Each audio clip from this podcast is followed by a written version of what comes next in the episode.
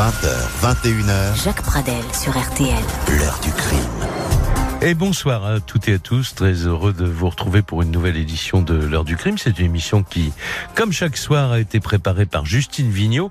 C'est Marc Bisset qui est à la réalisation technique de cette émission, euh, consacrée à la demande, je le précise tout de suite, d'un certain nombre d'auditeurs de l'heure du crime qui n'ont jamais oublié cette affaire et on les comprend, vous allez comprendre pourquoi euh, tout de suite. Il s'agit d'une des affaires les plus extraordinaires, hein, des faits divers les plus extraordinaires des années 80 l'assassinat de l'avocat Jacques Perrault, qui était le mari de la femme jockey la plus célèbre de France, Dari Boudboul. Précisons d'ailleurs tout de suite que Dari Boudboul a été totalement mise hors de cause dans l'enquête sur euh, cet euh, assassinat qui avait tout d'un contrat de la pègre, mais en revanche, euh, sa mère, belle-mère de la victime, Marie-Elisabeth Cons-Boulboul, a été condamnée en 1994 à 15 ans de prison pour avoir commandité cette exécution. Elle a toujours, euh, pour sa part, nié sa culpabilité tout au long de son procès également et aujourd'hui encore elle continue, vous l'entendrez d'ailleurs tout à l'heure, à clamer son innocence. Alors, cette euh, ténébreuse affaire a donné lieu aussi à une enquête de police qui a duré euh, plusieurs années. La personnalité de l'accusé a dérouté, faut bien le dire, tous ceux qui l'ont approché euh, au cours de cette enquête, euh, pendant le procès bien entendu, et ensuite même à la prison de Fleury-Mérogis, où, où les autres détenus l'avaient surnommé, paraît-il, la doyenne. Et nous allons donc euh, revenir sur cette affaire encore comporte encore beaucoup de zones d'ombre avec mes invités. Christian Flech, bonsoir. Bonsoir Jacques Pradel. Merci d'avoir accepté notre invitation. Merci. Vous êtes l'ancien patron du 36 quai des Orfèvres. vous étiez à l'époque membre de la brigade criminelle. Ah, j'étais à l'époque, oui, j'étais très jeune, donc j'étais Ouais. le- un, chef, un des chefs de section de la chefs brigade section, criminelle. voilà. Mm. Et euh, j'ai invité également pour parler de cette affaire Serge Raffi, mon confrère. Bonsoir. Bonsoir. Et merci aussi Serge d'avoir accepté. Vous êtes rédacteur en chef euh, de l'Obs et vous avez publié un, un livre passionnant euh, que je viens de relire euh, sur euh, celle qu'on a également appelée la veuve, c'est le titre euh, que vous avez donné à votre livre, Euh, une veuve dont le mari, il faut le dire tout de suite, était bien vivant. Hein. Voilà. Et puis Madame Catherine Driguet. Bonsoir Madame. Et merci aussi d'avoir accepté de venir nous rejoindre. Euh, vous êtes un petit peu en pays de connaissance à côté de Christian Flech. Hein Parce que vous avez été une des, une des deux euh, premières femmes euh, euh, policiers membres d'une équipe de la, de la, La crime, brigade je crois. criminelle, La brigade criminelle. Et à l'époque, vous avez mené ce qu'on appelle le- l'enquête de personnalité sur... oui, absolument, l'enquête de curriculum vitae. Et ça m'a occupé pendant un, un certain temps. Voilà. Et alors, je disais tout à l'heure, ce sont des auditeurs, vous savez, qui peuvent toujours nous contacter euh, sur euh, rtl.fr en disant euh, vous devriez reparler de cette affaire parce qu'elle m'a beaucoup marqué. Pour vous, en tant qu'ancien policier, euh, elle vous a marqué cette affaire? Bien sûr, d'abord parce qu'elle m'a occupé pendant plusieurs années, comme mes, comme mes collègues, et puis parce que c'est une affaire qui sortait de l'ordinaire. Ça n'était pas, ça nous sortait un peu des milieux criminels, des règlements de compte parisiens ou des affaires de stupéfiants. Ça nous a amené à enquêter dans des milieux les plus divers. Oui. Donc c'était pour nous, bien évidemment, passionnant. Alors, on va revenir sur la peinture de ce milieu, d'ailleurs, parce que euh, c'est très people, hein, tout ça. Un avocat euh, connu qui partage avec euh, son épouse, Dari Boudboul, qui était la première femme à gagner un tiercé euh, en tant que femme jockey. Euh, il partage la, la passion du, euh, du cheval. Une, belle-mère qu'on va découvrir au fil de, de l'émission aussi, euh, qui est euh, avocate, qui a l'air de gagner extrêmement bien euh, euh, sa vie. Enfin bref, on a l'impression d'être dans un monde un petit peu privilégié comme ça et on se demande mais comment est-il possible dans un milieu comme celui-là euh, que un, un meurtre ait lieu et surtout le meurtre euh, de cet homme dans des conditions qu'on va rappeler euh, tout de suite. Maître Jacques Perrault, avocat euh, parisien, ami intime du Premier ministre de l'époque, Laurent Fabius, donc Marie, on l'a dit, de Dari Boudboul, euh, et un soir, il descend le 27 décembre 1985 l'escalier de son immeuble de l'avenue Georges Mandel. Voilà, il veut sortir. Il avait rendez-vous pour dîner, mais ce dîner a été annulé, on y reviendra tout à l'heure. Sur RTL, écoutez euh, le récit de Jean-Benoît Vion qui décrivait les circonstances de cette affaire dont toute la France allait bientôt parler. Les policiers se posent beaucoup de questions. Ils ont bien peu d'éléments pour l'instant, car il n'y a eu absolument aucun témoin de cet assassinat. Alors, ce que l'on sait, c'est qu'hier soir à 18h30, Jacques Perrault a quitté son cabinet, situé au troisième étage du 29 de la rue Georges Mandel. C'est un immeuble très chic du 16e arrondissement de Paris. Il s'est rendu au deuxième étage, au domicile de ses parents. C'est là qu'il habite depuis quelques semaines, depuis qu'il est séparé de son épouse Dari Boudboul. Et là, il s'est changé et descendu à pied. Au premier étage, sur le palier, il a été tué. Une voisine a entendu trois coups de feu. Il a reçu au moins une balle dans la tête. La voisine a découvert son corps mais n'a vu personne s'enfuir de l'immeuble. Jacques Perrault était âgé de 38 ans. Il exerçait son métier d'avocat dans un cabinet prospère. Il était spécialisé dans les affaires fiscales et hippiques, mais il n'avait aucun dossier vraiment brûlant. Un avocat sans histoire, m'a dit ce matin l'un de ses associés. Jacques Perrault était un garçon souriant, charmant, agréable, dit ses amis. C'était un ami d'enfance de Laurent Fabius, le Premier ministre, amitié qui ne s'est jamais altérée au fil des ans. D'ailleurs, Laurent Fabius est allé rendre visite avec son épouse cet après-midi aux parents de l'avocat durant 45 minutes. Voilà donc cette cette nouvelle euh, voilà qui tombe sur les radios. Euh, évidemment, ça va faire la une de, de la presse. Euh, les télé, étant donné la la qualité des, des, des, des personnages qui sont mis en cause dans dans cette affaire, on va beaucoup beaucoup en parler. Et là, on va faire une première pause dans l'émission et tout de suite après avec Serge Raffi, justement, on va euh, ben on va dire ce que représentait pour la, la France de l'époque ce petit monde qu'on pourrait qualifier de privilégié.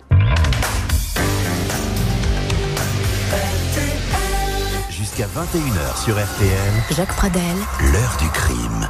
Christian Flech, qui dirigeait une section de la brigade criminelle à l'époque, en 1985. Serge Raffi, euh, le journaliste qui a écrit ce livre, dont je vous recommande très vivement la lecture, vraiment la, veuve. Et puis Catherine Driguet, elle était inspecteur, euh, elle, dans, dans une des équipes de, de, la crime, et elle a eu à s'occuper de cette affaire pendant plusieurs années. Alors je reviens d'ailleurs à vous tout de suite, euh, Christian Flech. Il y a cet assassinat. Évidemment, il y a une enquête, il y a, a pas de témoins, bon, etc. Il y a des témoins auditifs qui ont entendu les coups de feu, mais il va y avoir un, un certain nombre d'éléments recueillis par les enquêteurs tout de suite qui vont euh, vous poser des questions. Hein. Oui, vous l'évoquez, le, le, le, meurtre se passe dans le 16e arrondissement. C'est un endroit très chic, mais là, on est quand même surpris quand on arrive sur place, c'est que la voiture de la victime a son pneu crevé, pour bien montrer qu'à ce moment-là, on veut l'immobiliser de façon à ce que le tueur puisse, euh, s'il l'avait loupé dans l'escalier, le récupérer ailleurs. Ça ressemble là, à un guet-apens. on est dans un guet-apens, on est dans des méthodes qui sont plutôt des méthodes de voyous et plutôt inhabituelles dans la partie de Paris où ça se passe. Mais alors, en revanche, Jean Benevian, je crois le, le préciser, euh, le, le, calibre de, de l'arme n'est pas a priori celui des, des voyous ou c'est une, une vue de l'esprit euh, Oui, pour l'instant, ouais. euh, sur les constatations, je suis Ouais. pas sûr que votre reporter de euh, l'époque était capable de faire l'autopsie immédiatement sur place. Non, non, Mais- non, mais je crois qu'on a dit que c'était euh, des balles de 22 Lorif. il me Oui, semble. en tout cas, en tout Ouais. cas, c'était pas un calibre de, un gros calibre. de, tueur à gage, quoi. Voilà. Alors, euh, Serge Raffi, euh, on va reprendre tout ce qui s'est passé au cours de l'enquête parce qu'il y a eu rebondissement sur rebondissement sur les personnages. Mais déjà, à la base, euh, cette histoire, elle nous dit quoi? Bah, c'est un crime, c'est vrai, ça a été dit, des beaux quartiers parisiens. Mais c'est plus qu'un crime des beaux quartiers, c'est un crime de la jet set. On est vraiment dans un univers incroyable, c'est-à-dire vous avez d'un côté, on peut dire quelqu'un qui, qui, même s'il n'est pas un politique, il est quand même le meilleur ami du Premier ministre de l'époque. Donc on peut penser, L'ami d'enfance. l'ami Ami d'enfance et ami d'enfance, bien sûr. C'est celui qui a été son témoin de mariage. Mhm. Et, et donc, ils ont un lien très fort. Et certains, d'ailleurs, les policiers, au début, quand l'affaire sort, évidemment, ça a un poids euh, incroyable sur la pression qu'ils ont à ce moment-là pour essayer de régler cette histoire au plus vite, parce qu'on a toujours peur dans ces cas-là. La, hiérarchie, elle dit toujours attention, là, vous êtes sur un dossier hyper brûlant, euh, faites, attention. Euh, Donc, il y a déjà des gens qui sont sur des pistes de Jacques Perrault étant mêlés dans des affaires aller de, de vente d'armes à l'Iran, etc. On a évoqué des pistes un peu saugrenues, mais qui quand même étaient là, elles tournaient. Et puis il y a Dari Boudboul, cette espèce de princesse des, des hippodromes, et aussi princesse des radios. Oui. Elle a été quand même une des stars des grosses têtes de RTL à l'époque. Bien Elle sûr. était partout. Elle était une espèce. Elle voulait faire de la chanson. Elle oui. était une espèce de. C'était vraiment un une personnalité publique, un peu vibrionnante, un peu un peu grande gueule d'ailleurs, correspond bien à l'émission à l'époque. Et, et- et si vous voulez, c'était c'était très lourd tout d'un coup ce meurtre parce que ça impliquait énormément de choses. Et Dari Boudboul qui va être rejoint deux jours après, le 29 décembre, par le journaliste d'RTL Jacques Labib. Écoutez sa réaction après la mort, donc particulièrement violente de son mari. C'est tellement, tellement monstrueux, tellement aberrant, tellement absurde, c'est tellement gratuit. C'est c'est ce que je pense moi, que c'est absurde, gratuit, mais c'est sûrement pas gratuit. Vous savez, il y a trois façons de tuer les gens, à mon avis. Soit c'est pour l'argent, mais c'était pas le cas, il n'en avait pas. Soit c'est pour euh, la vengeance, mais dans ces cas-là, on ne tue pas de la façon dont il a été tué. C'est, ça a été fait par un grand professionnel. Soit c'est pour faire taire les gens. Et alors, je faire taire, pourquoi? Il devait savoir quelque chose, certainement. Mais je ne sais pas qu'est-ce qu'il savait qu'il voulait le faire taire. Pour, cacher quoi voilà, donc là, on a l'air d'être euh, dans, dans l'expectative partout, mais évidemment pour, pour la police, là, je m'adresse aux deux policiers. On travaille. Euh, qu'est-ce que, comment on gère ce genre de Et Comme le disait Serge Raffi, évidemment, c'est une affaire qui était très sensible dans la mesure où elle touchait euh, l'entourage proche du Premier ministre de l'époque. Euh, mais surtout la presse s'emparait de toutes les pistes possibles et nous en inventait à peu près régulièrement euh, qu'on était obligé d'anticiper eh ou de vérifier immédiatement quand on les connaissait pas. Donc on a mm. eu effectivement le rôle de l'avocat Jacques Perrault dans des affaires de vente d'armes, on a eu le rôle de l'avocat Jacques Perrault dans l'affaire du Rainbow Warrior qui était une affaire qui était d'actualité à l'époque. Oui, 85. Et, et, manifestement le type de clientèle qu'il avait mm. ne justifiait pas du tout qu'on le retrouve dans d'autres affaires affaire euh, mhm. un peu plus euh, compliqué. Il, il, aimait beaucoup les chevaux. Euh, il avait et les femmes, aussi, les Catherine, mhm. je confirme, c'était le cas. et donc tout ça nous faisait des pistes très importantes puisque mhm. il y avait à la fois les pistes dans ses dossiers d'avocats, il y avait les pistes dans ses conquêtes féminines, et puis il y avait les éventuelles pistes que la presse voulait bien nous trouver qu'il fallait aussi qu'on vérifie. Et vous vous souvenez euh, à quel moment euh, vous découvrez en tant que policier enquêteur que euh, Jacques Perrault menait depuis quelque temps une enquête sur sa belle-mère Je crois que ça a été dit assez rapidement par certains de ses amis proches, parce qu'il s'en était ouvert à ses amis en disant qu'il avait bien évidemment... Euh, bon, il cherchait et il a, il a découvert par hasard que son beau-frère, son beau-père était toujours en vie. Ah oui, et partant de là, c'est un de ses, c'est un de ses collègues, je crois, du, un autre avocat qu'il a rencontré dans les couloirs du palais, hmm. qui lui a dit, mais non, mais ton, ton beau-père, il, il, vit toujours. Donc partant de là, il est allé voir ce beau-père et je crois qu'après, par la suite, évidemment, il a, il a commencé à chercher et il a découvert que sa belle-mère n'était pas forcément, forcément cette avocate internationale qu'elle prétendait être et que elle avait des activités assez, assez particulières. Oui, il avait découvert entre autres que elle avait été radiée du barreau en 1981 pour une affaire de corruption et de détournement de fonds. Je verrai ça plus complètement tout à l'heure. Et euh, évidemment, euh, elle est interrogée euh, sur le sujet par un journaliste d'RTL. Et vous allez voir, elle ne nie pas du tout les découvertes faites par son genre. Elle s'explique même sur cette radiation. J'ai été radiée du barreau pour un certain dossier que Jacques avait trouvé. Je ne me suis pas défendue. Et tous les membres du Conseil de l'ordre qui étaient présents, qui sont sortis, ont dit elle couvre quelqu'un, c'est pas possible, on n'a jamais vu quelqu'un faire une, aussi mauvaise défense. Je n'avais rien à dire parce que je ne pouvais rien dire. Si j'avais dit quelque chose, je risquais gros. Si Jacques m'avait parlé de ce dossier, je lui aurais dit Vous touchez à de la dynamite, ne touchez pas. Aujourd'hui, avec la disparition de Jacques, je pense que la police saura suivre du regard il faut aller rechercher. Mais moi, de toute façon, ce dossier est classé. J'ai donné une parole, je ne dirai rien. Même quitte à devoir passer 20 ans de ma vie à Fleury-Mérogis, je serai à l'abri au moins, mais je ne parlerai pas. On peut pas être euh, plus clair. Alors maintenant, euh, est-ce que c'est un mobile euh, possible de supprimer quelqu'un qui a découvert une radiation d'un avocat quelques années auparavant? On va parler de tout cela dans un petit instant avec mes invités après une pause. Jacques Pradel, l'heure du crime. Alors nous sommes euh, en compagnie de Catherine Driguet, ancienne inspectrice à la brigade criminelle à l'époque, donc en, en 1985. Euh, Christian Flech qui euh, lui dirigeait une section de la brigade criminelle au 36 quai des Orfèvres à, Paris, qui a mené cette enquête.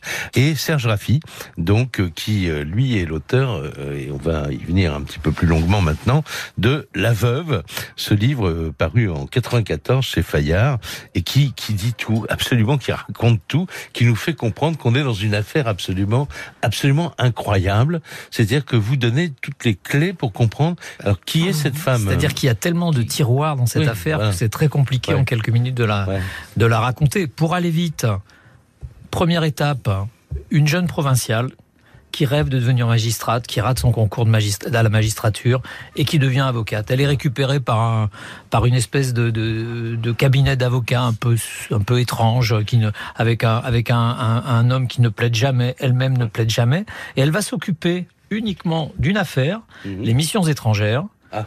Donc ils sont donc une, congrégation de du, Vatican euh, qui au départ était chargée au début du XXe siècle. Là, on est en 1920 d'aller évangéliser, mais surtout d'acheter des propriétés.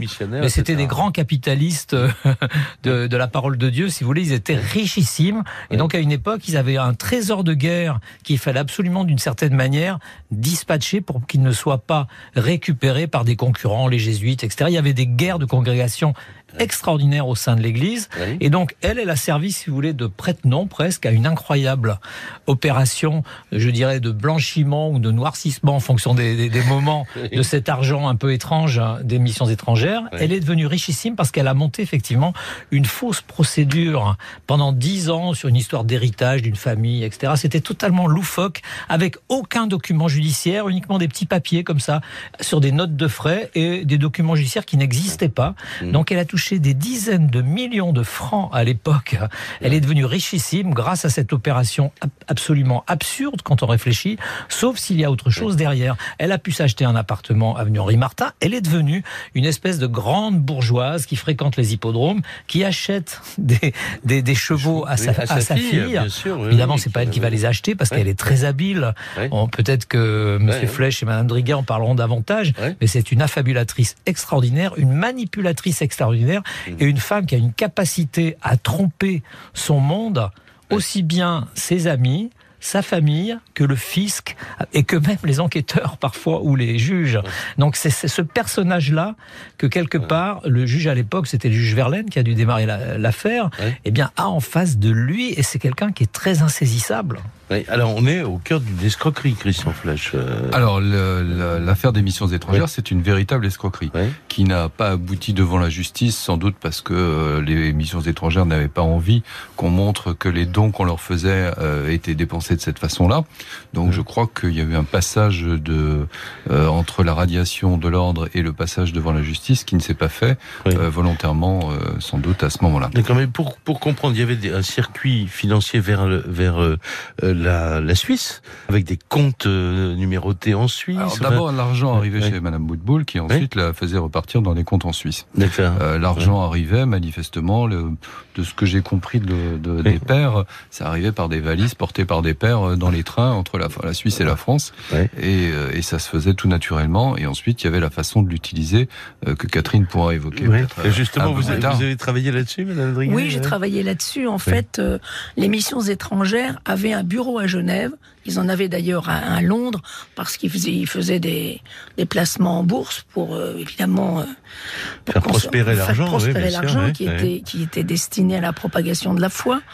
Et donc euh, Madame Boudboul allait en Suisse parce que son interlocuteur premier était le, le prêtre qui donc s'occupait du, la congrégation de de Genève. Mmh. Et donc c'est lui qui était censé parce que c'était plus facile bien évidemment pour payer les frais de ce procès de passer par la Suisse, donc elle, elle, elle ramenait de l'argent de Suisse quand elle y allait. Et donc, évidemment, elle ne payait pas d'impôts puisque l'essentiel de ses dépenses était fait en espèces. D'accord. Et donc, elle ne déclarait rien. Et comme elle avait dit au fisc qu'elle avait eu trois cancers et qu'elle ne pouvait pas travailler, elle vivait en écrivant, en faisant, si vous voulez, des, des lettres, des enveloppes, vous savez, sur son lit, en donnant quelques cours de piano. D'accord. Et la- la- le percepteur qui lui avait fait un contrôle avait d'ailleurs conclu que cette malheureuse, c'était un scandale de la contrôler, vu son état de la modicité de ses ressources. Non, on a même pensé à une époque qu'elle avait envoyé quelqu'un d'autre voir l'inspecteur des, Oui, des c'est impôts. possible. Ah oui. Et, et, et, et, et je- ce que dit Catherine, c'est que Oui. le- l'examen du, du contrôle fiscal par l'inspecteur principal des impôts, c'est la remarque que l'inspecteur avait fait qu'il était anormal qu'on ait contrôlé cette femme-là, Oui. dans l'état où elle était. Ouais. Alors, on a donc cette, cette affaire, Serge Raffi, qui concerne les missions euh, étrangères, avec vraisemblablement une complicité euh, de, de bon père, euh, que ça euh, arrange, parce que ça justifie, euh, les, ce qu'on paye à, cette femme justifie finalement l'emploi d'un argent dont on n'a pas envie de dire qu'il est finalement placé en Suisse, quoi, en gros. Oui, parce qu'elle a dû servir, quoi, ouais. elle a dû elle-même. Ouais. Elle, s'est servie elle-même, si vous voulez, dans la caisse, si je puis dire. Mais elle devait aussi dispatcher cet argent pour d'autres causes. Elle se dit elle-même agent du Vatican, il faut pas l'oublier. C'est-à-dire que toute sa stratégie de défense, on l'a entendu tout à l'heure, c'est au fond, le seul, le- la seule personne qui est au-dessus de moi dans cette affaire, c'est Dieu. C'est ça qu'elle nous dit. C'est le Très-Haut. C'est le seul qui est capable le pape, de non, me, Dieu, de me juger. Donc, Oui. elle est là-dedans. Oui. Cette affaire-là, elle aurait pu prospérer tranquillement pendant des années si Jacques Pedro n'était pas entré en scène. Parce que le Oui. problème de Madame Boutboul, Oui. c'est que voilà un homme, un, qui est l'ami intime d'un Premier ministre, deux, qui est avocat, et donc, quelque part, euh. qui est le mari de sa fille, et c'est un gêneur pour elle, parce que c'est quelqu'un qui peut justement, éventuellement, découvrir le pot rose, la vraie histoire de cette femme. Oui. Et c'est ce qui va arriver. Et dès le début, dès que, dès que Dari Boudboul est avec Jacques Perrault, Madame Conce Boudboul n'aime pas, elle va tout faire pour que ce couple ne dure pas. Elle va même essayer à un moment donné de proposer à, à- à- à un ami ou le fils d'une amie Oui. d'aller euh, séduire Dari Boudboul pour qu'elle se détourne de Jacques Perrault. Elle avait une vraie stratégie de, que, pour que ce couple ne- n'existe jamais. Et Ça, alors, c'est moi, très ce- Ce qui intéressant. m'a frappé en relisant votre livre, euh, C'est que et Dari Boudboul et sa et sa mère sont tout de suite interrogés, mis en garde à vue au quai des Orfèvres. Enfin, c'est pas c'est pas rien, j'imagine. Non, C'est Ah bon? c'est pas tout, ça va pas aussi Oui. vite que ça. Ah. Donc évidemment, on les, on les interroge. Elles sont des euh, victimes au début. Oui, euh, elles sont Oui. des victimes. Bon. Évidemment, on a quelques doutes et euh, même si ce sont des victimes, on les surveille. Ouais. Euh, Dari est tout à fait naturelle et on peut penser qu'elle a rien à se à cacher. Et c'était pas tout à fait le cas de la mère qui a très vite compris qu'on la surveillait. Et donc c'est là où on s'est réunis. Je me souviens un jour dans un bureau, c'est peut-être toi d'ailleurs Catherine qui a eu l'idée, c'est-à-dire qu'on a suivi la mère et on a vu qu'elle allait régulièrement dans une charcuterie. Ah d'accord. Et, Et- et alors dans et- cette charcuterie, qu'est-ce qu'il y avait Et euh, donc euh, on s'est mis dans l'idée euh, de mettre sur écoute la charcuterie. Et on n'a Voilà. pas eu tort, Catherine. Non, non, parce qu'évidemment, grâce à ces écoutes, bon, on, en- on connaissait bien évidemment la- toute la vie de la charcutière, Oui. mais on a appris que très régulièrement, elle appelait euh, sa famille et elle appelait sa cousine qui était aux États-Unis, Mhm. qui en fait lui, lui a beaucoup servi de prête-nom. La malheureuse cousine, euh, qui n'était qu'une secrétaire euh, très peu fortunée, était, la- était officiellement propriétaire des chevaux, était propriétaire de sa voiture et, et intervenait dans tout- pas de, Voilà, donc c'était son, son de prête-nom. rentrée d'argent. ouais, Voilà, donc elle appelait sa cousine, elle prenait même rendez-vous chez le coiffeur sous un faux nom du téléphone de, de la charcutière, enfin, oui. et ben elle appelait sa famille, enfin bon, ces, ces conversations n'étaient pas extraordinaires, mais surtout ce qui a fait, il y a quand même eu des conversations que nous n'arrivions pas dont l'interlocuteur n'était pas identifiable et qui par la suite nous a bien sûr mené un Bruno Dassac. Alors voilà, ça, si vous avez prononcé le nom, c'est le, le rebondissement dont on va parler Oui, dans, quelques vite. instants. Mais dans ce qui était aussi drôle, comme le disait Catherine, c'est que la cousine qui travaillait pour le consulat de France à New York, je crois, Oui. comme traductrice, Oui. euh, était censée être propriétaire d'une écurie de chevaux. Et à un rien. moment donné, le scandale était quand même là, et le- la société d'encouragement pour l'amélioration de la, large- la race chevaline Oui. s'est dit qu'il fallait faire quelque chose et recueillir les observations de la cousine, euh, qui donc s'est retrouvée avec une invitation à venir s'expliquer en France Oui. sur la propriété de ses chevaux. Et donc là, c'était la deuxième, euh, deuxième truc un peu amusant, c'est qu'évidemment, on s'est dit que la cousine euh, n'allait pas arriver directement depuis Paris, puisque on a compris après que euh, la, la nounou du fils de Dari Boudboul lui avait donné des instructions par téléphone de façon à savoir ce qu'elle devait répondre à la police. Ah oui, d'accord. Et donc, comme elle n'est pas arrivée directement, on s'est mis dans l'idée qu'elle arriverait indirectement à Paris et on a surveillé les vols qui étaient entre New York et Bruxelles. Voilà. Et, Et elle donc, elle est arrivée Bruxelles. par Bruxelles, à la gare du Nord. Et on s'est arrangé pour que nos collègues euh, belges nous indiquent euh, dans quel train elle était Et à quoi elle ressemblait et à quoi elle ressemblait. Parce que nous ne la connaissions pas. Et on l'a récupérée à la sortie à la gare du Nord. euh, et là, elle nous a raconté ce qu'elle devait nous raconter, mais comme elle avait des problèmes de mémoire, elle avait tout noté en sténo. D'accord. Et c'était la, la secrétaire de la brigade criminelle de l'époque qui était la seule à être capable Ah, de lire la sténo, qui nous a expliqué je, je Ouais. suis propriétaire de chevaux, je machin, etc. Ouais. Enfin, c'était assez drôle. Bon, ça tenait- oui, c'était assez drôle. Ça veut dire que vous avanciez quand même dans l'enquête, euh, mais en même temps, il manquait des éléments encore évidemment très importants. On s'arrête là, on fait une pause et on se retrouve dans un instant. Jacques Pradel, L'heure du crime.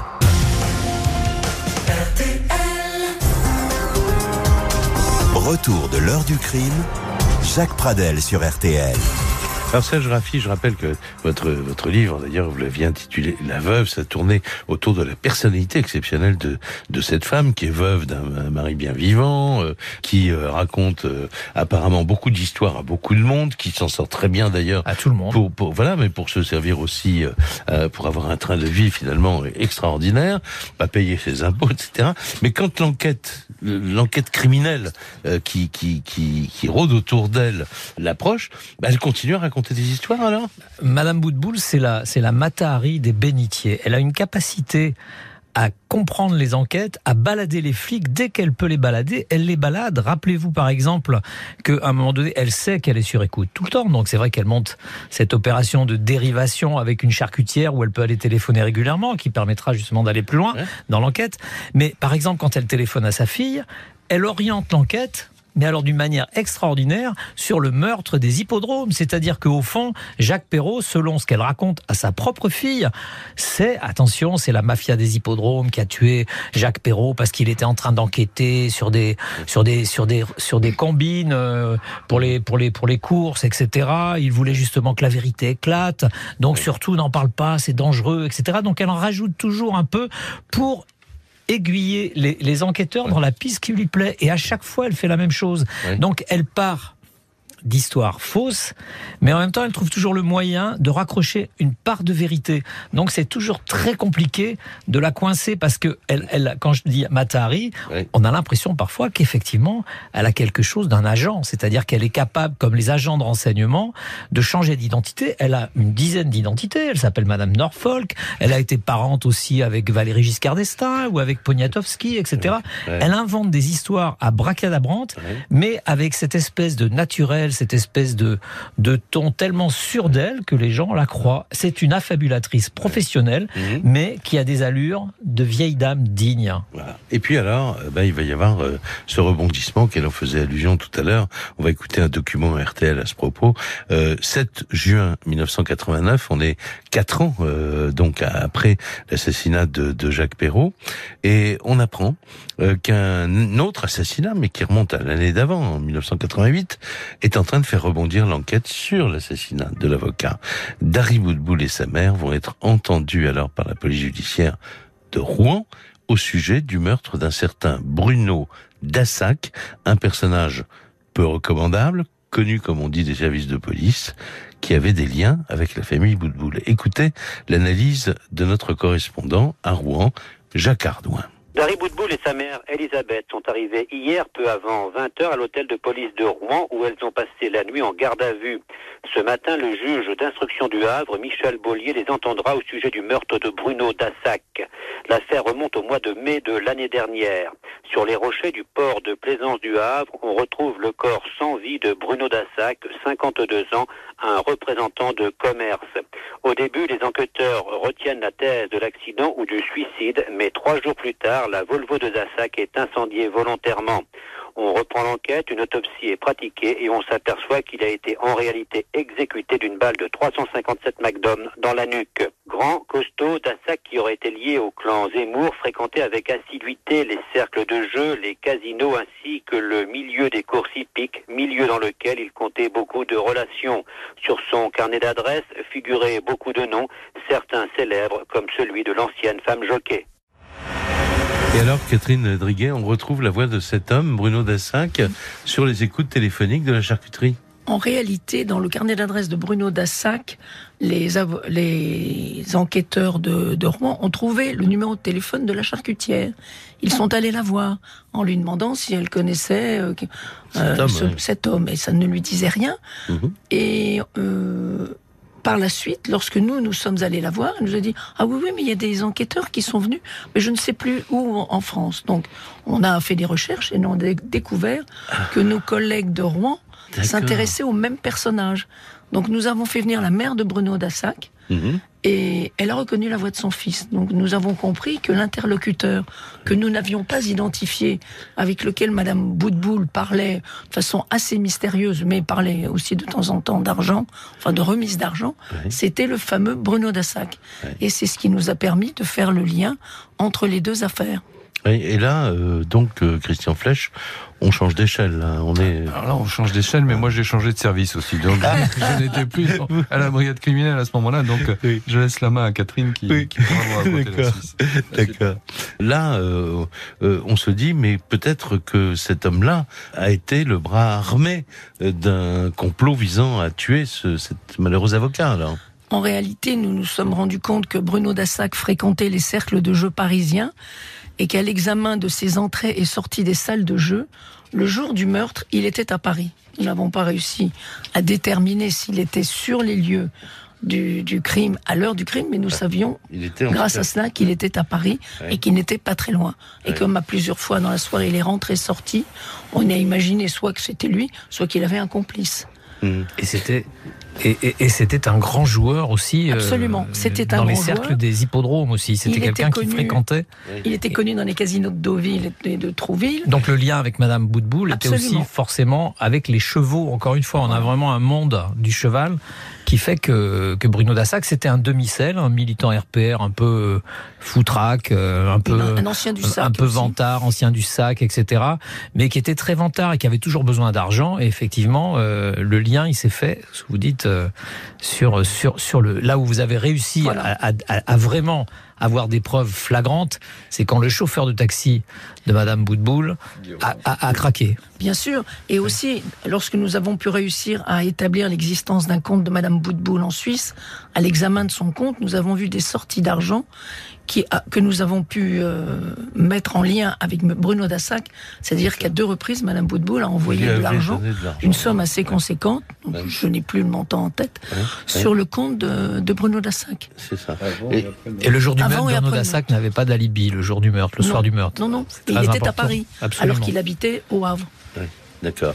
Donc même si vous n'étiez plus dans, dans, dans l'affaire Christian Flech, là, cette femme, elle se retrouve au cœur de deux affaires criminelles, plus les confidences euh, dont vient de parler Serge Raffi d'un chauffeur de taxi. C'est très important, cette histoire? Oui, parce Euh, qu'il oui. il, il Ouais. avoue que, Ouais. que, que Madame Boutboul lui a demandé quand même si éventuellement il ne connaissait pas quelqu'un qui pourrait faire le sale boulot Voilà. sur Jacques Perrault. Voilà, c'est ça. Donc là, est-ce que ça suffit pour mettre quelqu'un en examen, là, pour... euh, Alors à l'époque c'était un cul de paix, mais euh, Oui, oui, ça change rien. Euh, non, c'était une accumulation. Déjà dès le départ, on avait envie euh, et on discutait avec le juge d'instruction, euh, Monsieur Verlaine, on avait envie de mettre Mme Boutboul en garde à vue pour euh, pouvoir voir, euh, avoir euh, les moyens de l'interroger sur tous les éléments que, que dès le départ on trouvait troublants. Au fur et à mesure, tout ça s'est accumulé. On l'avait mise en garde à vue d'ailleurs avant le lien avec euh, l'affaire. Dassac, où elle nous avait pendant 48 heures raconté une histoire, comme le disait Serge Raffi, qui avait un, un fond de vérité, mais qui était complètement euh, euh, le, le Ouais. signe d'une affabulatrice, Ouais, ouais. vraiment très forte. Euh, donc, euh, quand on voit ces rapprochements, quand on voit ces mouvements financiers, quand on voit le fait qu'elle a demandé à son chauffeur de taxi habituel euh, si elle trouvait quelqu'un pour faire une correction à son gendre, tout ça faisait que ça s'accumulait. Ouais. Donc euh, on est dans on est dans les indices graves et concordants qui peuvent justifier euh, Mhm. euh, une inculpation. Une inculpation, voilà, et puis ensuite euh, d'être déféré devant une cour d'assises. C'est ce qui va se passer plus tard, le 2 mars 1994. Euh, Et Marie-Elisabeth Consboudboul a alors 69 ans. Elle est accusée officiellement d'avoir commandité l'assassinat de son gendre Jacques Perrault. La suite dans un tout petit instant. Retour de l'heure du crime, Jacques Pradel sur RTL. Alors, il faut dire, et là je m'adresse à la fois à mes invités et à ceux qui nous écoutent, c'est que cette histoire est tellement multiple et tellement, et tellement riche que là, on a raconté une petite partie, parce qu'il y a beaucoup d'autres personnes qui entrent euh, donc dans cette affaire pour jouer des rôles non négligeables, n'est-ce pas, euh, Catherine Driguet? Parce que là, il y a le travail de police que- qui a été fait, et on n'envoie pas quelqu'un non plus en cour d'assises sur un dossier vide, on est bien d'accord Absolument. C'était quand même assez solide, le- votre, votre dossier. Oui, mais on n'a pas, on a eu- peut-être pas évoqué aussi le, le- le moment où le, le chauffeur de taxi a reconnu Bruno Dassac. Oui. Un jour, il emmenait Madame Boutboul, elle s'est arrêtée, elle lui a remis une enveloppe dans, dans laquelle évidemment C'est personne n'a su ce qu'il y avait, mais il y avait quand même un certain nombre de choses. Quelqu'un qui dit, elle m'a demandé éventuellement Voilà. de, contact, de trouver des tueurs à gages, puis qui ensuite dit un jour, euh, elle a donné un, un- Mais- voilà, une enveloppe à quelqu'un, ça fait. C'est vrai que c'est un c'est dossier. assez accablant. quoi. Voilà, mais Ouais. c'est un dossier tout en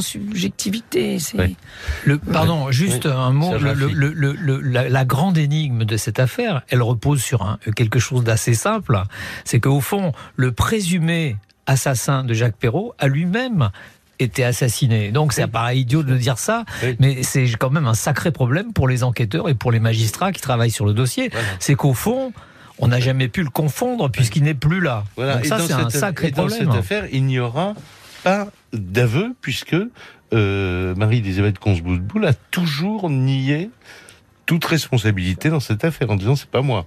Tout à fait. Hein, Elle on est allée au procès hein. euh, Ouais. dans, ce flou absolu. Ça, je sais pas si ça vous évoque des souvenirs de, euh, si vous pouvez en parler d'ailleurs de, de, de garde à vue ou de ou d'interrogatoire, euh, Christian Flech, mais c'est quand moi- même pas banal non plus. Moi, j'ai des souvenirs de cet interrogatoire de Madame Boutboul où euh, elle est restée presque 48 heures avec nous et où elle aurait pu rester 8 jours en nous racontant son histoire et où si on s'était laissé prendre, euh, on aurait noirci des pages et des pages sur rien. Mais quand sur on rien de vérifiable d'ailleurs. donne aussi. des gens des, des éléments aussi accablants que vous avez demandé à quelqu'un de trouver un, un, un tueur à gage ou vous avez donné une enveloppe à quelqu'un qui euh, par la suite a été assassiné, qui aurait pu être ce tueur à gage. Alors ça, ça c'est pas ce que la police ce a pu, puisque la police avait déjà épuisé son temps de garde à vue quand on a trouvé des éléments supplémentaires. Donc ça, ça a été C'est le rôle de juge d'instruction. Mais euh, le son que vous avez passé au départ, où elle explique qu'elle peut pas tout dire, qu'il y a des choses, etc., bah, Mhm. qu'elle est prête euh, à faire 20 ans de prison, euh, voilà, c'est le schéma de défense habituel Mhm. qu'elle avait. Alors, elle a été condamnée à 15 ans de prison, euh, donc le 25 mars 1994, et euh, euh, on a retrouvé un, document. Elle a fait 9 ans de, de, de prison sur cette condamnation à 15 ans. Elle va passer 9 ans derrière les barreaux. En décembre 1998, elle obtient un régime de semi-liberté. Et le 6 janvier 1999, elle est l'invitée d'une émission sur RTL. L'émission s'intitule J'ai mon mot à dire. Elle est présentée par notre confrère Jean-Yves Chaperon. Et là encore, vous allez l'entendre, elle affirme, un, euh, qu'elle a été euh, faussement accusée d'un crime qu'elle n'a pas commis, et Jean-Yves Chaperon, de son côté, lui, le journaliste, lui pose pourtant très directement la question que tout le monde se pose. Pensez-vous que l'homme qui a tué Jacques Perrault est aujourd'hui vivant et libre? Je pense que oui. Qu'est-ce qui vous donne cette conviction? Je ne sais pas, je l'ai toujours eu. Et j'estime qu'il faut quand même que ce soit trouvé. Car ce malheureux garçon a quand même été tué. Ça n'est pas moi qui l'ai fait, ni même qui l'ai commandité. Donc il y a bien ou un, il y a peut-être deux personnes à trouver, un commanditaire et celui qui l'a fait. Ou alors carrément celui qui l'a fait. Mais j'estime qu'il faut le trouver. Non pas par esprit de vengeance ou de haine, hein, pas du tout. Parce qu'alors là, je, n'ai jamais eu cette mentalité. Mais parce qu'il faut que la vérité soit faite, quand ça serait que pour mes petits-fils. Et je crois qu'en effet, on a tenté de me faire porter le chapeau, comme on dit. Alors là, Serge Raffi, bon, vous avez passé des, des mois à écrire ce, euh, ce livre avec tout ça dans, dans, dans la tête quand même. On peut pas s'empêcher d'être fasciné par la personnalité de, de cette femme. Vous êtes dit un moment, et, et finalement ici, elle avait absolument pas commandité euh, la- Les preuves formelles, les preuves définitives, personne ne les a. On a un faisceau de, de, de présomption, un tissu de conviction, comme on dit, mais on n'a pas la preuve absolue de toute manière de tout ça.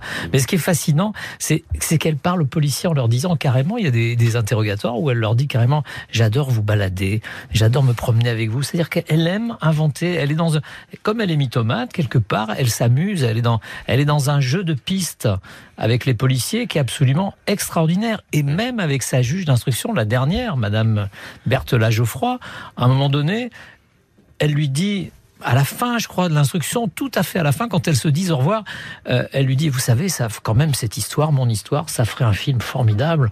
Et quand Madame lui dit, ah ben tiens, vous, dans votre rôle, je verrais bien Catherine Deneuve. Pour Dari Boudboul, je crois qu'elle avait dit Marlène Jobert, ou je me souviens plus exactement. Et la juge lui demande, et vous, Madame Boudboul, qui voyez-vous dans votre rôle? Et elle répond, ben, moi-même, bien sûr. Elle est quand même extraordinaire. C'est une femme qui a largement passé les 90 ans aujourd'hui et qui continue à, à dire et elle dira jusque jusqu'au bout euh, qu'elle n'est pour rien dans cette affaire. Bon, alors là, c'est aux deux anciens policiers que je que je m'adresse. Une affaire comme celle-là, finalement, quand on est, quand on a mené l'enquête, quand on a euh, l'expérience des affaires criminelles, etc., comment on se sent par rapport à un personnage qui est Alors, moi, ce que, je trouve, ce que je trouve extraordinaire, c'est le travail qui a été fait. D'abord parce que l'affaire euh, date de 1985, qu'on commence à la voir évoluer quatre ans après, alors que dès le début, on a des soupçons sur Madame Boutboul. Pourquoi? Parce que dès le début, on a le sentiment qu'elle nous balade sur le fait qu'elle a invité son gendre à dîner et qu'elle a annulé on au a- dernier on moment. n'en a pas parlé, en fait, Mais ça, euh, c'est le point ouais. qui, qui, dès le début, nous a accroché. Ouais. Le gendre dit à ses copains, je peux pas venir avec vous faire la, faire la fête euh, parce que Parce que ma belle-mère, euh, je, dois voir ma Hein belle-mère. Or, la belle-mère a un autre dîner euh, de prévu ce soir-là, et dès le départ, elle ne, elle ne nous nie, elle nie le fait d'avoir eu euh, l'intention de voir euh, son gendre et d'avoir annulé au dernier moment ce rendez-vous. Ce rendez-vous qui n'avait d'intérêt que de fixer euh, la belle-mère, euh, enfin plutôt de, de fixer euh, la future victime dans son cabinet. dans le cabinet et de donner un alibi aussi. euh, Et de donner un alibi, mais on pouvait penser que la belle-mère ne serait pas l'auteur de, de- de ce meurtre. Donc il a fallu une enquête de longue haleine, il a fallu des moments où on n'avait rien ou pas grand-chose, il a fallu cet investissement, puisque c'est Catherine qui l'a fait, il a fallu des heures et des heures d'écoute d'une charcuterie, Mhm. pour que des années après, euh, ce travail euh, aboutisse.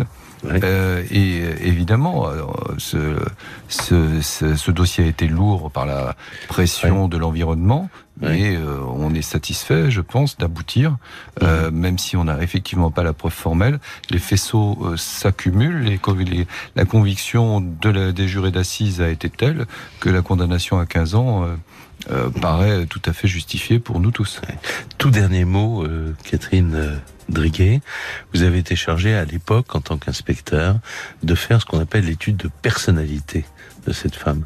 D'un mot, qu'est-ce que vous sortirez si vous aviez à la qualifier, là, d'un mot, à la Ah, fin de cette J'ai dit émission à la cour d'assises que M. Raffi a dit que c'était une affabulatrice de génie et qu'elle s'était inventé une vie euh, à, sa, à sa convenance.